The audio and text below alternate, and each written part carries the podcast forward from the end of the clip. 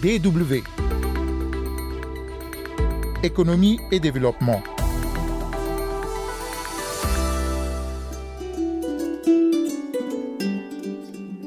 L'énergie solaire photovoltaïque, une solution incontournable aujourd'hui pour répondre au déficit d'accès à l'électricité sur le continent africain. Les ressources évidemment sont là avec un ensoleillement euh, idéal, mais aussi parce que le solaire en tant que technologie est adapté aux, besoins. Et pourtant, euh, malheureusement, l'Afrique n'est pas encore adaptée, je dirais, au solaire.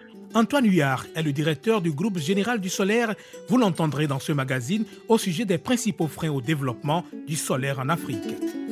Et puis nous irons au Togo où le Kenkeliba, une simple plante médicinale, veut révolutionner le marché du thé africain. Il fait le business d'une entreprise qui transforme des vies.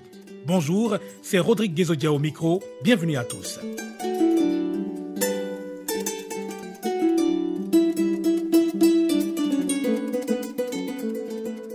Le deuxième forum de l'Organisation mondiale de la santé, OMS, sur la santé en Afrique s'est achevé le 28 mars à Praia, la capitale capverdienne.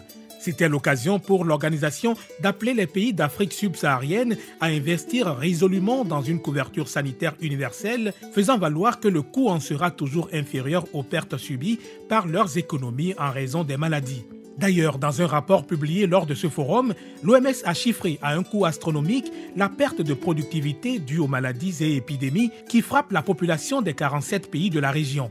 Dans ce document intitulé Le lourd fardeau du coût de la maladie pour la productivité en Afrique, elle estime ses pertes annuelles à 2400 milliards de dollars internationaux. Mais l'OMS affirme que ce montant pourrait être réduit d'au moins un tiers en 2030 si les objectifs de développement durable liés aux conditions sanitaires étaient atteints.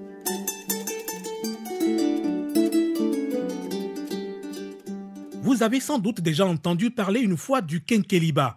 C'est une plante originaire d'Afrique de l'Ouest utilisée en médecine traditionnelle pour ses propriétés dépuratives, efficaces contre plusieurs affections. Ce que les scientifiques appellent le combretum micrantum fait le bonheur d'un jeune entrepreneur togolais du nom de Koudou Dovi. Avec son projet de commercialisation du thé à base de kenkeliba, c'est plus d'une cinquantaine d'emplois directs et indirects qui ont pu être créés grâce à la réputation de sa marque Natute Kenkeliba, une marque reconnue sur le plan national et sous-régional. Plus de 20 000 boîtes sont vendues chaque mois. Le Kenkeliba, une solution santé et business au Togo. Un reportage depuis Lomé signé Elodie Amen. Nous sommes au quartier Lomégan, dans la banlieue nord-ouest de Lomé.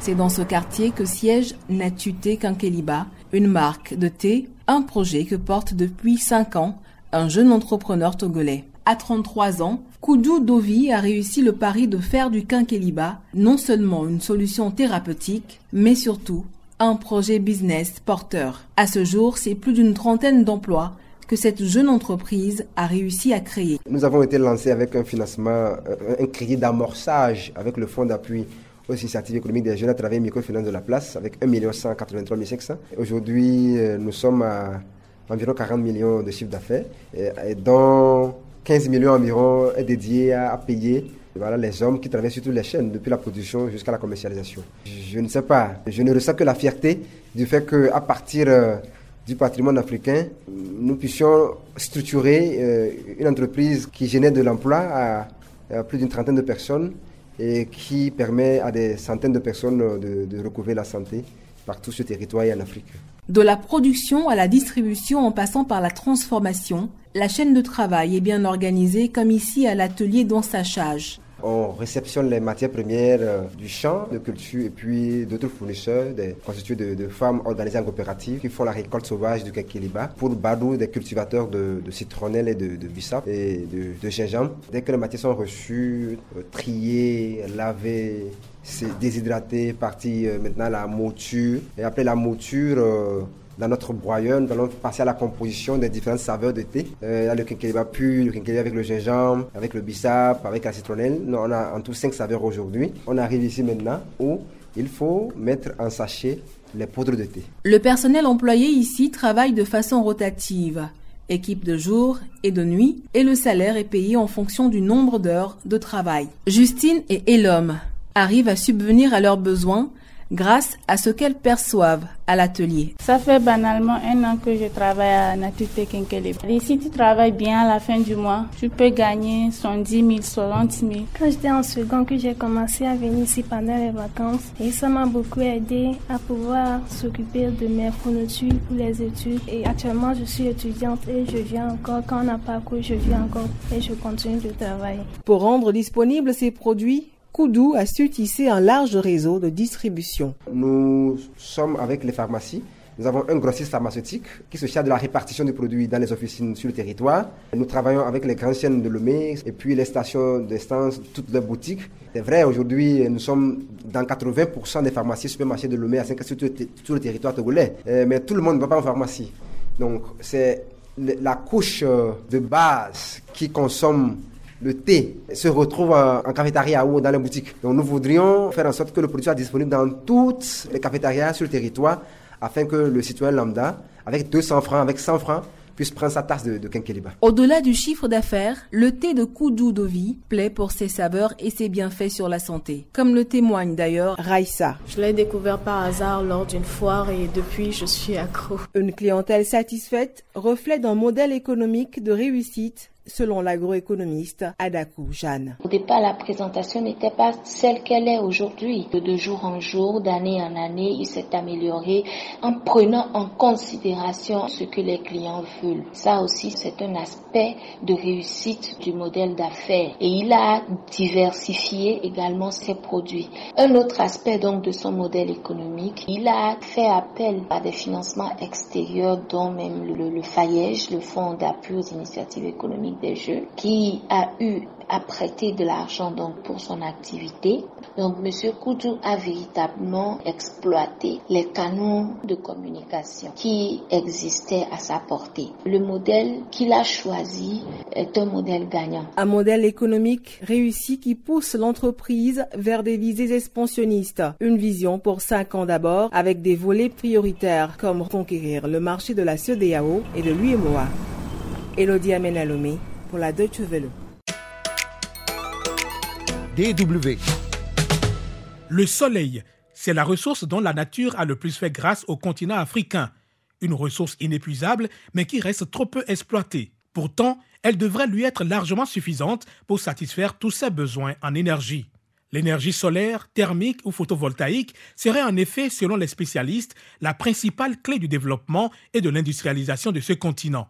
Selon le dernier rapport de l'Agence internationale des énergies renouvelables, IRENA, seule une dizaine de centrales solaires de plus de 5 MW ont été raccordées à ce jour au réseau dans toute l'Afrique subsaharienne, dont 4 pour le seul Sénégal. Les installations solaires totaliseraient une capacité de production de 4,5 GW sur toute l'Afrique en 2017, dont plus de la moitié en Afrique du Sud, contre près de 9 GW de solaire pour la France seule. Antoine Huyard, directeur du groupe général du solaire, explique le manque d'engouement de l'Afrique dans ce domaine par un certain nombre de freins qui empêchent les États à jouir convenablement de cette énergie. Donc le solaire euh, est adapté euh, à l'Afrique et pourtant, euh, malheureusement, l'Afrique n'est pas encore adaptée, je dirais, au solaire, dans le sens où un certain nombre d'obstacles, de freins subsistent et entrave le développement euh, rapide de l'énergie solaire, en tout cas, et entrave à tel point qu'il n'est pas aussi rapide qu'il devrait l'être, et euh, ce qui explique que euh, il y a encore malheureusement beaucoup trop de gens qui n'ont pas accès à l'électricité en Afrique. Plus de 600 millions de, personnes n'ont toujours pas accès à l'électricité en, Afrique et notamment en Afrique subsaharienne. Justement, votre objectif était donc d'identifier les freins au développement de l'énergie solaire en Afrique et de proposer aussi des solutions concrètes. Beaucoup aimeraient savoir effectivement quels sont les réels obstacles au développement de cette énergie. En fait, il y en a beaucoup, mais on peut en distinguer quatre principaux qui ont fait l'objet de cette note. Le, premier, c'est tout part en fait d'un problème de cadre réglementaire et de planification. L'énergie solaire est une énergie qui nécessite des cadres réglementaires adaptés. Euh, vous avez besoin de mobiliser des investissements importants sur euh, des actifs euh, solaires qui sont euh, fortement capitalistique, c'est-à-dire euh, tout l'investissement se fait dès le début et, et, et, ensuite le soleil est gratuit. Donc pour mobiliser cet, cet investissement initial et pour pouvoir donner aux investisseurs, je dirais, la certitude qu'ils seront, ils auront un retour sur leur investissement, il faut des cadres réglementaires qui permettent d'offrir une visibilité sur des durées de 20 à 30 ans. Euh, et c'est malheureusement euh, des choses qui sont encore manquantes dans beaucoup d'États. Le, le, deuxième facteur, c'est euh, un problème lié à la taille des projets solaires. Comme je l'ai signalé tout à l'heure, c'est des projets de petite taille et il est difficile, paradoxalement, de financer des projets de petite taille. Et, paradoxalement, il est plus facile de financer des très très grands projets. On voit qu'en Afrique, des très très grands projets voient le jour, des barrages hydroélectriques, des grands aéroports, mais les petits projets solaires dans les, dans, dans les, dans les petites communautés rurales, alors là, c'est très difficile à financer parce que les investisseurs, les bailleurs, les banques considèrent que c'est trop petit pour qu'elles puissent s'y intéresser. Euh, le troisième frein, c'est euh, euh une politique de subvention menée par un certain nombre d'institutions financières multilatérales et d'agences d'aide au développement qui malheureusement a tendance à créer des distorsions de marché. Je prends un exemple très simple. Vous subventionnez une centrale solaire dans un pays, ça lui permet d'afficher un prix d'électricité très faible et ça crée un faux signal prix. Ça veut dire que tous les pays autour qui voient ce projet avec un prix très bas euh, se disent je veux le même prix et je ne peux pas m'engager avec un investisseur privé qui me propose un prix plus élevé, je vais attendre une subvention. Et ça crée une attente de subvention partout, et ce qui ralentit le développement des, projets. Et le dernier facteur, le dernier frein, c'est le recours un peu trop systématique à des procédures d'appel d'offres qui ne sont pas calibrées ni adaptées pour euh, la taille des projets solaires et la spécificité des, marchés concernés. Euh, vous pouvez lancer des appels d'offres quand il s'agit de très grands projets parce que les grands projets euh, permettent d'absorber les coûts et les surcoûts et les lourdeurs administratives liées aux appels d'offres. Mais comment voulez-vous que des investisseurs privés aillent dans un appel d'offres avec toutes les lourdeurs et les délais que ça implique pour un projet solaire qui souvent est de très petite taille? Mais comment les États africains peuvent-ils réorganiser leurs investissements? Comment le problème de financement peut-il être réglé pour parvenir enfin à la réussite du déploiement de l'énergie solaire sur le continent? Vous suivrez les approches d'Antoine Huillard, directeur du groupe général du solaire, prochainement dans la seconde partie de cet entretien. Merci de rester fidèle au programme de la Deutsche Welle. Rendez-vous la semaine prochaine. Tchuss